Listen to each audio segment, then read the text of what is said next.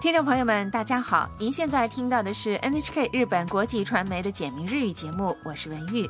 听众朋友们好，我是李一伦。今天学习第四十课，今天学习怎样来说明理由，在节目的后半部分为您介绍发生地震时的应对方法。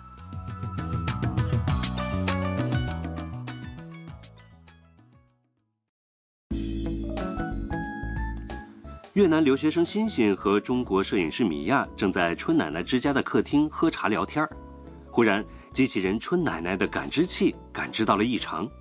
好，我们一起来听第四十课的绘画。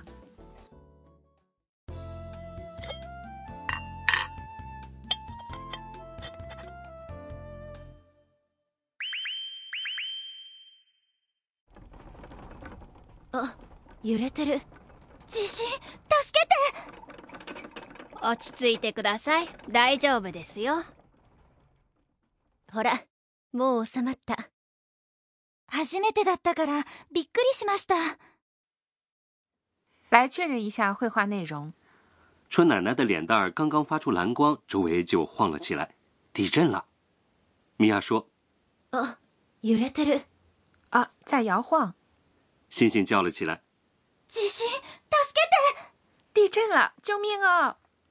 春奶奶对惊慌失措的欣欣说落ち着いてください镇静，大丈夫ですよ没事儿的。：“晃动结束了。”米娅对欣欣说ほらもう収まった你看，已经停了。：“欣欣也松了一口气，说道。初めてだったからびっくりしました因为是第一次，所以被吓到了。原来欣欣是第一次经历地震。”是的，对于来自很少发生地震的国家的人来说，即使是很小的地震，也会让他们惊慌失措。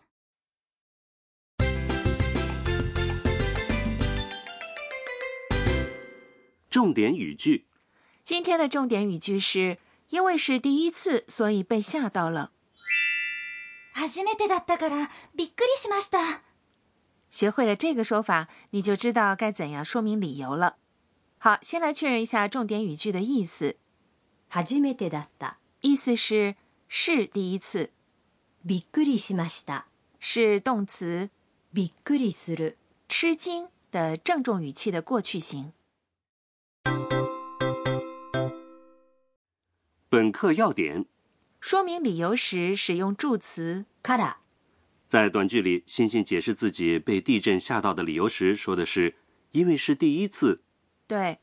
初めてだった是是第一次的意思，在后面加上助词 kara 就变成了初めてだったから因为是第一次。初めてだった和初めてでした有区别吗？嗯，意思是一样的，初めてでした是敬体，而初めてだった是简体，表示理由的 kara 的前面用简体比较自然。啊、哎，什么是简体？简体就是不使用ですます的说法です的过去形是でした它的简体是だった下面请大家跟着录音来练习一下发音。初めてだったから初めてだったからびっくりしました怎么样？您会说了吗？说说看，我们来听一段表达感想和说明理由的对话。一位女士正在就她以前看过的一部电影回答对方的提问。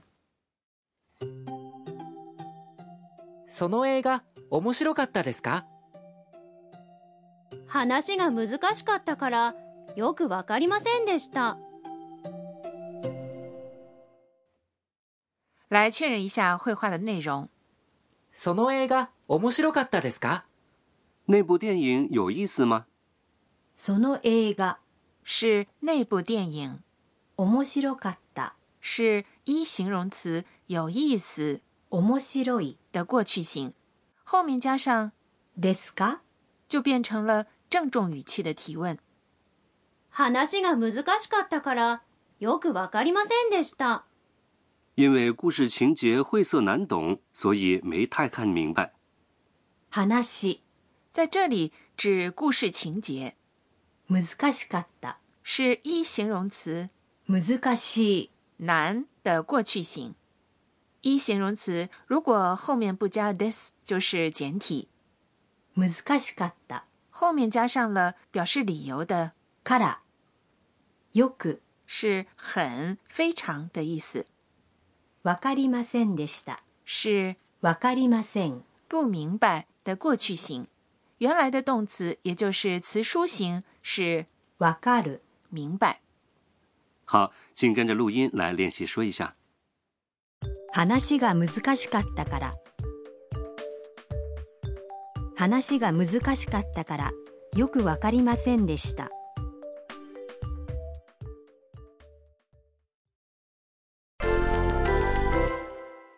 试试看，我们来做一个练习。假设你今天打算去海边，可是因为下雨了，所以就没去。请你用日语来说一下这句话：因为下雨了，所以没去。雨是雨下雨了的简体的说法是雨だった雨だった没去是行きませんでした行きませんでした好，请回答。雨だったから行きませんでした怎么样？您说对了吗？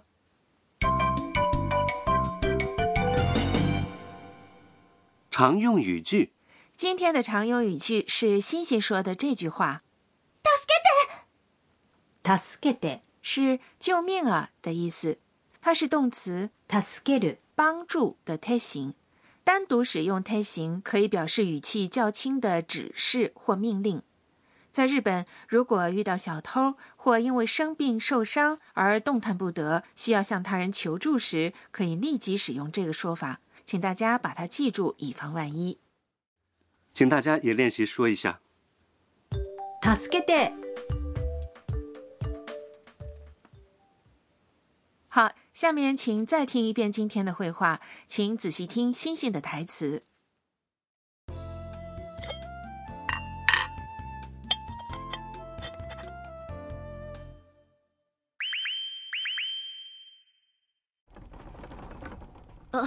揺れてる地震助けて落ち着いてください大丈夫ですよほらもう収まった初めてだったからびっくりしました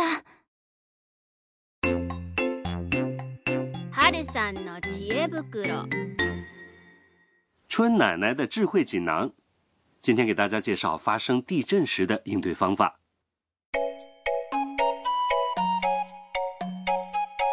日本呢，经常发生地震，对，日本处于地震的易发地带，小规模的地震在各地都有发生。地震的时候应该怎么办呢？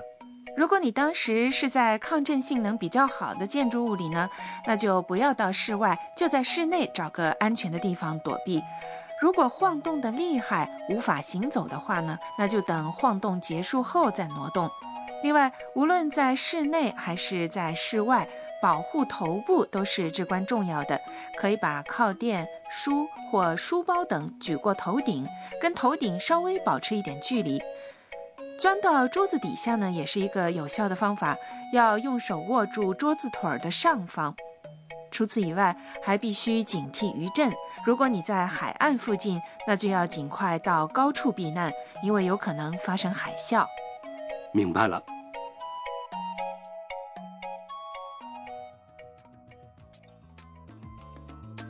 听众朋友，本期简明日语就播送到这里。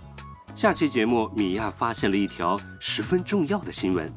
好，听众朋友，下期节目见。朋友们，再见。